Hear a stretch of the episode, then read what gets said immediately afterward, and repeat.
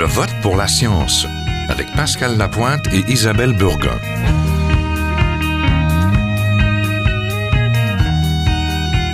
Bonjour à tous. Aujourd'hui, nous allons parler d'énergie, de production, de consommation, de choix de société, de science donc, et surtout de politique énergétique.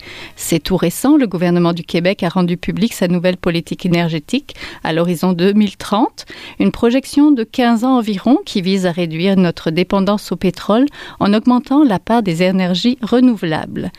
Le gouvernement s'engage à donner l'exemple en faisant des choix énergétiques intelligents dans ses institutions, mais aussi à soutenir la recherche et le développement dans les technologies innovantes en matière d'énergie. On peut le voir, les énergies renouvelables sont mises de l'avant dans cette nouvelle politique. Rappelons toutefois que le Québec en produit et en consomme déjà beaucoup. On pense à Hydro-Québec, bien sûr, mais aussi au parc éolien implanté majoritairement en Gaspésie. Près de 47% des besoins québécois seraient comblés par les énergies renouvelables, peut-on lire dans le document ministériel. Pourtant, il ne faudrait pas oublier le transport individuel énergivore de produits pétroliers. Dans un récent article, l'économiste Pierre-Olivier Pinault soutenait que, et je le cite, les dépenses automobiles s'établissent à 30 milliards de dollars par année pour les ménages québécois, c'est-à-dire presque l'équivalent du budget de la santé qui accapare la moitié des ressources de l'État. C'est là qu'il faut mettre la priorité. Donc le principal effort serait d'améliorer le transport collectif, mais plus largement, plutôt que de produire plus et mieux, ne devrions-nous pas veiller à moins consommer et à laisser plus souvent la voiture au garage? Pour parler de cette nouvelle loi, nous allons voir tout ça avec nos invités. Pour nous parler de cette nouvelle loi, nous rejoignons tout de suite Nicolas Bégin, porte-parole secteur énergie et territoire de la direction des communications du ministère de l'Énergie et des Ressources naturelles. Bonjour. Bonjour. Alors, quels sont les principaux changements apportés par cette nouvelle politique? Ben, il faut comprendre que c'est une toute nouvelle politique là, qui, qui, a vu le jour à la suite euh, d'une longue démarche là, de, de consultation euh, sur différents thèmes, en particulier les énergies renouvelables, les hydrocarbures, euh, l'efficacité, l'innovation énergétique, euh, la décarbonisation des transports, bon, etc. Euh, maintenant, c'est une nouvelle politique. Bon, faut comprendre que la dernière avait été élaborée pour l'horizon 2006-2015, pardon, et euh, cette fois-ci, mais il y a des cibles très ambitieuses qui ont été euh, mises de l'avant. Euh, la première étant l'amélioration de 15% de l'efficacité avec laquelle l'énergie est utilisée. la deuxième, réduire de 40% la quantité de produits pétroliers consommés. La troisième, éliminer l'utilisation de charbon thermique. La quatrième, augmenter de 25% la part des énergies renouvelables dans la production totale d'énergie. Et une cinquième, augmenter de 50 la production de bioénergie. Donc, c'est vraiment une vision ambitieux. Ce sont des, des, objectifs ambitieux, mais euh, nous, on, est conscient de, on est confiant de pouvoir les atteindre euh, d'ici à l'horizon 2030. Cette politique annonce aussi revoir le rôle de la régie de l'énergie et la modernisation du processus d'autorisation des projets énergétiques. Pouvez-vous nous expliquer simplement, simplement comment ça va se dérouler? Ben là, il faut comprendre que bon, les grandes orientations ont été euh, dévoilées, euh, les cibles ambitieuses ont été euh, annoncées. maintenant, bon, ce qui reste à faire, il y a quand même le, travail ne s'arrête pas là. il faut comprendre qu'il va y avoir plusieurs choses à venir, notamment il y a plusieurs modifications qui vont être apportées au cadre légal qui est actuellement en vigueur. Et ensuite, il y aura aussi trois plans d'action qui vont voir le jour. Donc, un pour le l'horizon 2016-2020, un deuxième pour l'horizon 2021-2025, puis un troisième à l'horizon 2030. Donc, il y a plusieurs actions à venir là, qui, qui, seront annoncées là, euh, au cours des prochaines années. Mais si on, on regarde le plus près de, de, nous, là, il y a les modifications au cadre légal qui seront apportées et il y a aussi le, plan d'action 2016-2020 euh, qui devrait être rendu public cet automne. Oui, ça reste encore à définir. Est-ce que la Régie de l'énergie restera quand même la régie de l'énergie? Ben, il est encore trop tôt là pour euh, pour s'avancer là-dedans, mais euh, vous comprendrez que ça fera aussi partie de, de, de, de, la réflexion qui, qui, est toujours en cours, qui n'est pas terminée d'ailleurs. Là. Maintenant, il y a, comme je vous dis, il y a des grandes orientations qui ont été euh, dégagées, des objectifs, des constats qui ont été faits, mais c'est comme je vous dis, le travail ne s'arrête pas là. Il y a des choses qui sont à venir là, finalement. Donc, mais malheureusement, il est trop tôt là, pour s'avancer sur certaines choses, dont celle-ci là actuellement. Oui, la politique parle aussi de définir une nouvelle approche en matière d'énergie fossile. Cela ne signifie pas que Québec renonce au développement de la filière des hydrocarbures, mais promet juste d'être transparent, n'est-ce pas?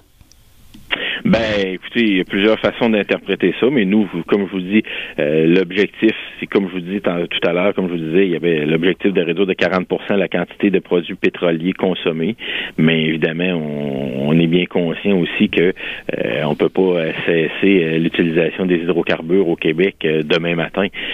donc, je veux dire, faut, faut aussi, oui, les cibles sont ambitieuses, mais il faut quand même être cohérent, il faut quand même être réaliste aussi. Donc, il y a de l'ambition tout en, ayant aussi une part de, réalisme à travers ça. Donc, euh, mais euh, c'est là-dessus qu'on va plancher au cours des prochaines années. Il y a énormément de travail à faire, on ne se le cachera pas. Mais euh, s'il n'y a pas d'objectif précis, mais c'est faut, on n'y arrivera pas. Donc, il faut vraiment déterminer quelque chose puis travailler ensuite pour y arriver. Est-ce dire que le gouvernement va poursuivre ses projets de développement anti-scosti, etc.?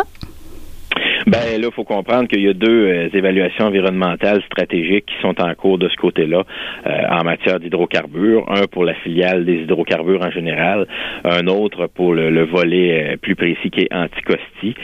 donc les rapports de ces évaluations environnementales stratégiques-là sont attendus prochainement. Donc on verra à la lumière de ces rapports-là ce qu'il en sortira. ça a fait l'objet de, de vastes consultations publiques. On a eu plusieurs mémoires qui ont été déposées plusieurs positions qui ont été présentées euh, de la part de plusieurs groupes. Donc, c'est à ce moment-là que euh, le gouvernement pourra euh, prendre connaissance de ces rapports-là et voir s'il y a une décision, la, décision éclairée qui, est à prendre par rapport à ça. Mais actuellement, c'est sûr qu'il est trop tôt pour s'avancer à savoir est-ce que oui ou non on ira de l'avant, est-ce qu'on ira de l'avant pour certaines choses, d'autres non. C'est à voir, c'est à venir. Donc, on va se reparler à l'automne. Merci beaucoup. Merci à vous. On était en compagnie de Nicolas Bégin, porte-parole secteur énergie et territoire à la direction des communications du ministère de l'Énergie et des Ressources naturelles. Merci. Merci. Nous sommes à présent en compagnie de Normand Mousseau, professeur titulaire à la chaire de recherche de l'Université de Montréal sur les matériaux complexes, l'énergie et les ressources naturelles. Professeur Mousseau, vous avez été coprésident de la Commission sur les enjeux énergétiques du Québec. Vous êtes aussi animateur de La Grande Équation, l'autre émission de sciences de Radio VM. Bonjour. Et on est en compagnie de Gaëtan Lafrance, professeur émérite au Centre Énergie, Matériaux, Télécommunications de l'Institut national de recherche scientifique. On vous a déjà invité, donc euh, vous êtes aussi un familier de l'émission, donc bonjour à tous les deux. J'aimerais d'abord pour recueillir vos commentaires après la première lecture de cette nouvelle politique. Quels sont les bons points présents dans le document? Ah, C'est moi qui commence, donc euh, on n'a pas le... Parce que Normand a quand même travaillé pas mal euh, au, dans la première partie, donc avec le Parti québécois. Euh, moi, ce que je retiens, c'est que d'abord, depuis depuis 1976, depuis la création de, du ministère de l'Énergie et des Ressources, il y a eu en gros cinq grandes euh, rondes de discussion autour de l'énergie, et donc une par décennie environ. Donc depuis, il y a eu 96, 2006 et maintenant celle-ci. Et mm-hmm. chaque chaque ronde de discussion euh, avait des éléments euh, particuliers. Comme par exemple 2006, c'était le, problème du surroi, donc il fallait régler la question de l'offre-demande du côté électrique, ça a lancé mm-hmm. l'éolien. Bon, cette fois-ci, ce qu'on ce observe, c'est qu'il y a deux, à mon avis, deux grands points importants, deux faits saillants importants. C'est que on, on cible donc euh, la, le, le, pétrole cette fois-ci. Mm-hmm. Donc, vous savez, depuis 30 ans, euh, la part du pétrole est autour de 39-40% C'est resté fixe. Et cette fois-ci, donc, on veut réduire de ce 40 %-là, on veut, réduire la consommation de pétrole de 40% On va en reparler tout à l'heure, mais c'est une cible extrêmement ambitieuse. L'autre cible qui est très, très ambitieuse, c'est euh, de faire monter la part des renouvelables de 47 à 60% Il faut savoir que depuis 30 ans aussi, euh, la part des renouvelables, donc électricité et biomasse en gros, euh, c'est autour de 47% Ça a même baissé dans les dernières années un peu à cause de la des pâtes et papiers. Vous savez, l'industrie des pâtes et papiers euh, a connu un déclin important et c'est l'industrie des pâtes et papiers principalement qui qui utilise la biomasse au, niveau de la consommation pour notamment la vapeur. Donc c'est deux deux cibles extrêmement importantes et ambitieuses. Donc on pourrait y revenir tout à l'heure, mais c'est ça qu'il faut retenir mon avis, en premier lieu de cette politique-là. Hum, professeur Mousseau? Oui, je dirais, dans cette politique-là, c'est la première fois qu'on intègre la question de changement climatique. Donc, euh, mhm. dans la dernière euh, politique de 2006, on n'y faisait pas vraiment euh, mention, on n'en faisait pas vraiment mention, alors que cette fois-ci, on part en disant on a un objectif de réduction de 37,5% des émissions de gaz à effet de serre d'ici 2030 et puisque l'énergie au Québec est responsable de 73% des émissions de gaz à effet de serre, à ce moment-là, il faut intégrer, il faut transférer cette cible-là à l'énergie et dire on va, on va aller avec ça.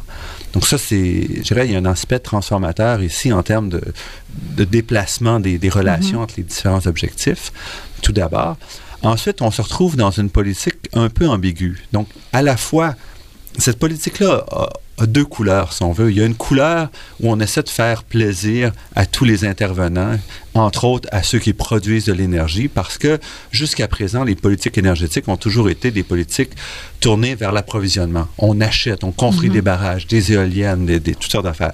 Donc, dans cette politique-là, on garde, surtout dans le document, là, on garde une partie très, très importante dédiée à aider les, à soutenir ces, ces, ces, euh, sur ces gens qui sont habituellement soutenus. Mm-hmm. Et euh, une autre partie qui est, à mon avis, le cœur de la politique, qui est de dire on doit transformer notre approche à la gestion énergétique au Québec parce que sinon, il est absolument impossible d'atteindre les cibles, même avec les transformations. Donc, on revient un peu au modèle de 2006. On va recréer une agence de l'efficacité énergétique mm-hmm. qu'on avait créée en 2006, qu'on a détruit et mm-hmm. qu'on ramène. Euh, on nous présente à certains points une agence avec des mandats plus larges, mais c'est pas partout dans le document que ce mandat-là plus large est là. Donc, on ne sait pas vraiment qu'est-ce que ça va être. Et il y a la question, donc, une réorganisation de la structure, mm-hmm. qui est la seule façon d'avancer, où essentiellement, on a une, si on veut une structure à trois niveaux la structure gouvernementale, les élus qui vont mettre en place ces objectifs, mm. Une structure comme l'agence qui va être en charge d'élaborer les, les, programmes et d'assurer une cohérence pour atteindre ces objectifs-là, mm-hmm. et une troisième structure qu'on va, dont le rôle serait dévolu à la Régie de l'énergie, qui serait d'évaluer la qualité de la mise en application des mesures dans le but d'atteindre les objectifs. Mhm. La transition. Et cette transition et cette structure-là a trois, euh, trois pattes, si on veut. C'est la structure qui fonctionne ailleurs. Donc, on essaie de la mhm. reproduire, mais là, on a juste en place les, morceaux, mais on n'a pas les règlements, on ne sait pas ce qui va se faire, donc il y a beaucoup, beaucoup d'inconnus. Mais je dirais que c'est là qui est la partie la plus intéressante de tout le projet. Sinon, l'autre partie, c'est vraiment de dire on va saupoudrer pour que tous les, gens qui, bénéficient normalement de, mm. des dépenses continuent à, à en bénéficier. Donc ça, c'est une première lecture. Qu'est-ce qui manque et qu'est-ce que vous auriez aimé y trouver? Qu'est-ce qui manque? Je pense que moi, ça, les, ce qui manque, ben, je pense que M. Bégin, c'est M. Bégin, hein, qui, mm-hmm. l'a dit, c'est que le plan d'action n'est pas encore là. Donc, c'est mm-hmm. vraiment quelque chose, c'est des cibles qu'on qu'on a présentées essentiellement.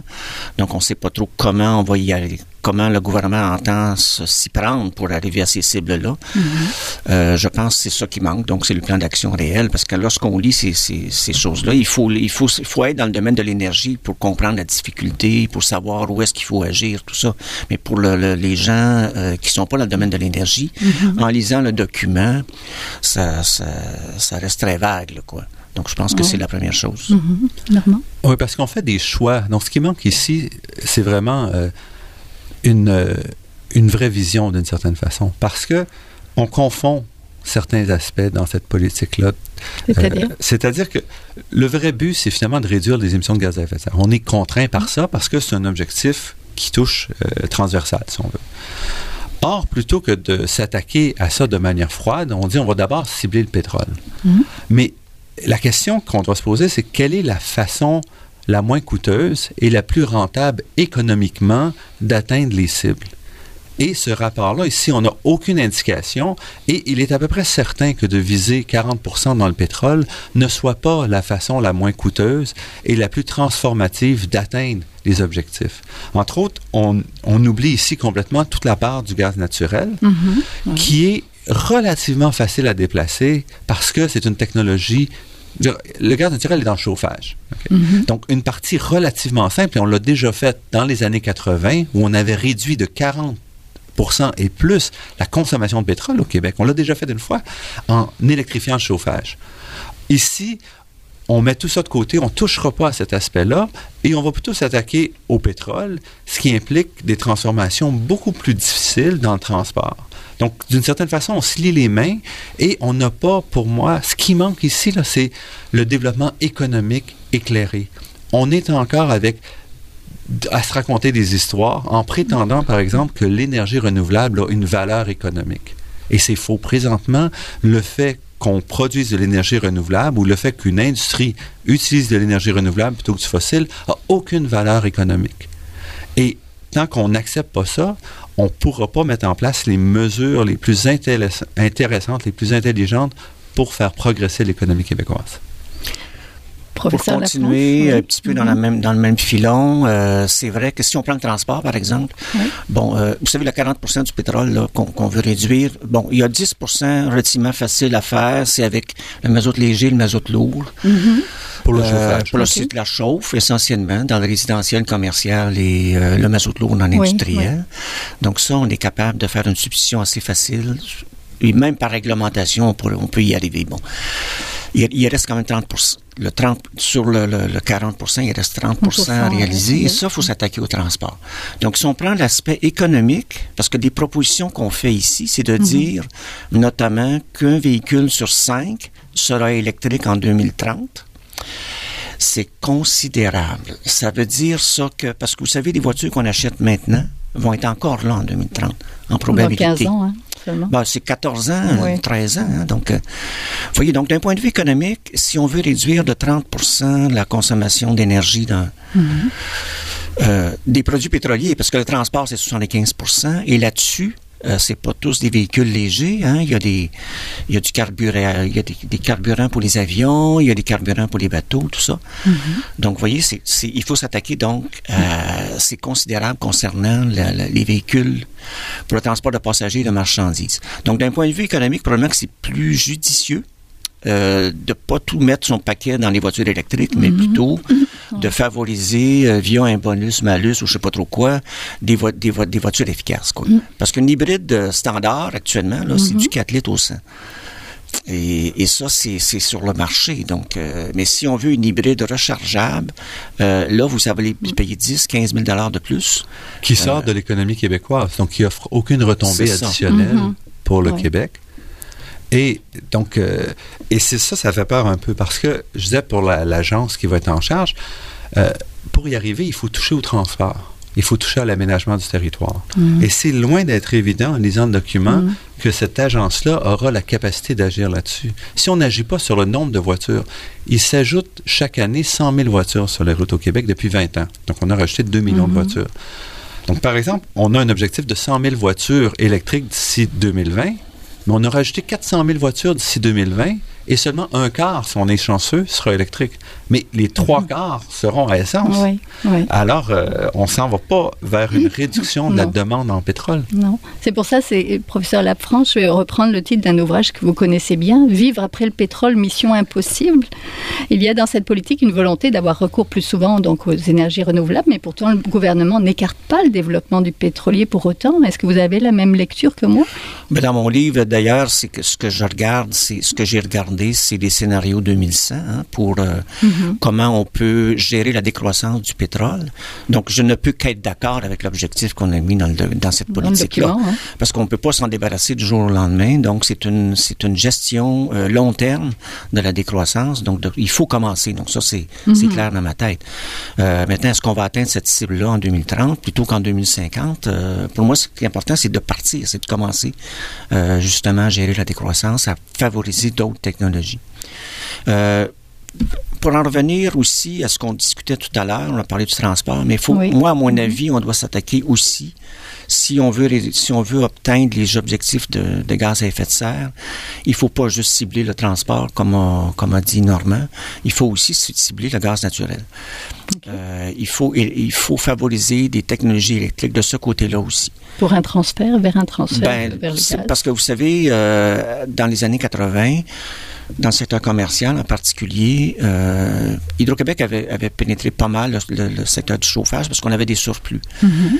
Mais vers 88-89, c'est le gaz naturel qui est entré en action, puis le gaz naturel occupe une part très importante du chauffage dans le secteur commercial.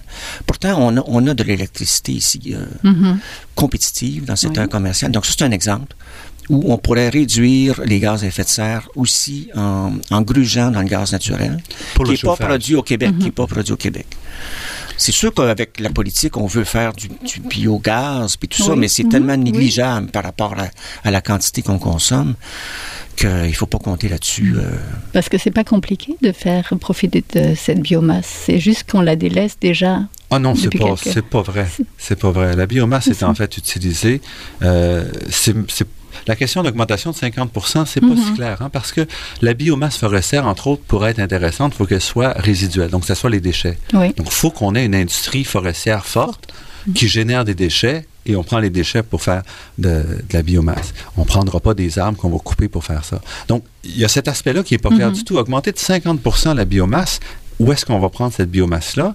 Parce que faire pousser des champs de, de blé d'Inde pour faire euh, de l'éthanol, ça n'a pas de sens énergétiquement. Mhm. Alors, euh, cette cible-là reste un petit peu mystérieuse pour moi parce que je ne vois pas comment on va l'atteindre.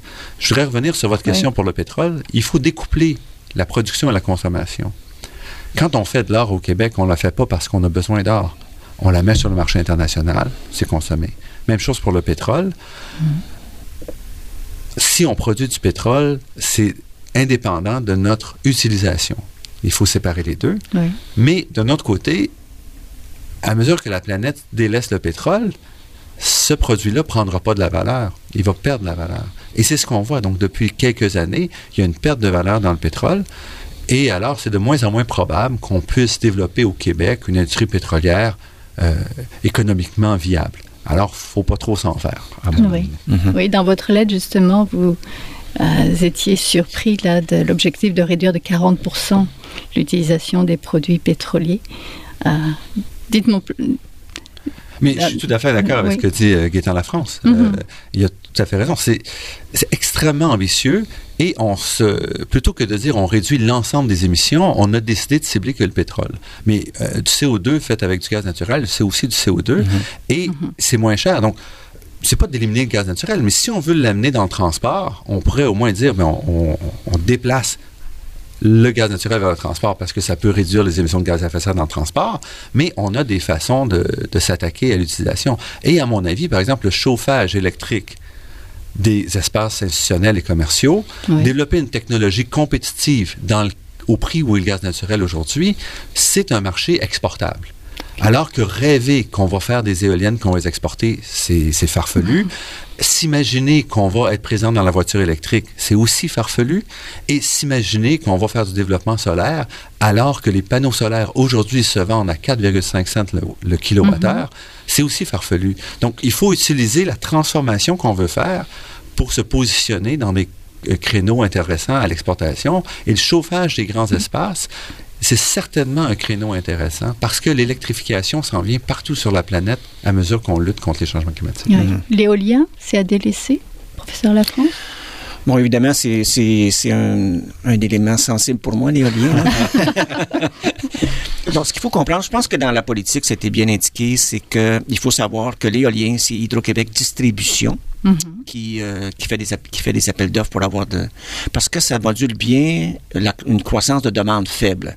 Hein? Donc, à l'horizon 2020, on peut penser que Hydro-Québec Distribution va refaire des appels d'offres euh, parce que là, on, aura, on aura moins... Les surplus seront, auront été effacés. Oh, Donc, c'est dans ce cadre-là que... C'est dans ce cadre-là que le le texte de l'éolien a été dit. Euh, c'est, à mon avis, euh, du côté production, donc, euh, Hydro-Québec n'a pas la culture de l'éolien, donc mhm. ne, fera pas les appels d'offres pour exporter de l'électricité aux États-Unis, comme comme on semble dire un petit peu dans la politique. Oui. La nouvelle politique donc, sera menée par un nouvel organisme responsable de coordonner l'ensemble des actions de transition énergétique. On en a un petit peu parlé. Est-ce qu'on risque pas de créer une deuxième régie de l'énergie qui n'aura pas forcément le financement, une liberté d'action suffisante, professeur Mousseau? C'est pas du tout la même chose. La régie de l'énergie, c'est une régie. Donc, elle mhm. établit les règles. Elle euh, réévalue, elle donne les prix et tout. C'est pas elle qui va sur le terrain. Et c'est important de dissocier, les, rôles. Mhm. Donc le rôle de transition énergie, d'abord, elle rattrape tout ce qui est dans l'efficacité énergétique. Si elle peut aussi avoir un rôle à jouer dans la planification du territoire, dans le transport, là, ça va devenir intéressant parce que ça sera un organisme.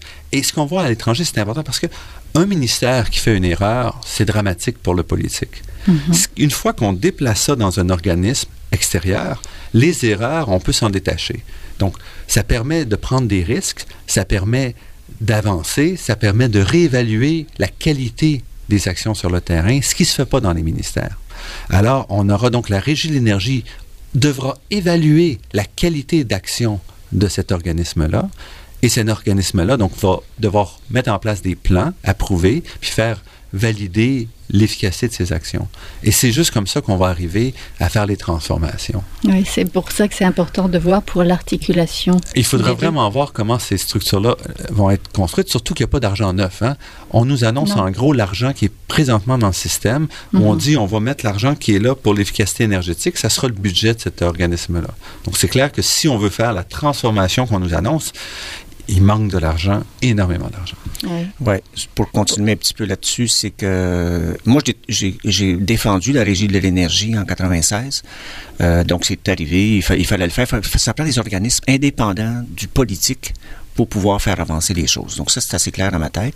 Donc ce nouvel organisme-là va remplacer en partie l'ancienne agence de l'efficacité, mais aussi un le travail du, ministère des Ressources naturelles, du département qui s'occupait peut-être des statistiques, des suivis de programmes, euh, toutes ces choses-là, des mises en place de politiques, tout ça. Donc, ça va être indépendant et peut-être que ça a plus de chances d'être euh, de fonctionner. Moi, ce que j'espère, c'est qu'on aura des ressources du côté modélisation et et suivi des programmes justement parce que on lance des choses mais parfois ça ça n'a pas d'impact réel parce que c'est simplement devancer des actions euh, qui vont se faire de toute façon. Oui, on va en savoir un petit peu plus à, l'automne de toute façon. C'est là que c'est là qu'on va avoir le plan d'action. Donc euh, merci beaucoup à tous les deux. On était en compagnie de Normand Mousseau, professeur titulaire à la chaire de recherche de l'Université de Montréal sur les matériaux complexes, l'énergie et les ressources naturelles. Donc animateur aussi de la grande équation, sûrement que vous écoutez et que vous connaissez bien. Et en compagnie de Gaëtan Lafrance, la professeure émérite au Centre d'énergie, matériaux, télécommunications de l'Institut national de recherche scientifique. Merci à tous les deux. C'est un plaisir. C'est tout pour cette semaine. Je vote pour la science est une production de l'agence Science Presse avec Radio VM, à la régie Aoun Willits. Vous pouvez réécouter cette émission à l'antenne de Radio VM en rediffusion ou en podcast sur le site de l'agence Science Presse et bien sûr nous suivre sur Facebook et Twitter. À la semaine prochaine. Jiahua est un chercheur typique de ceux pour qui les progrès de la bioinformatique ont préséance sur le sens biologique et pour qui la grosse constitue la seule logique. On y parle de génome, de transcription.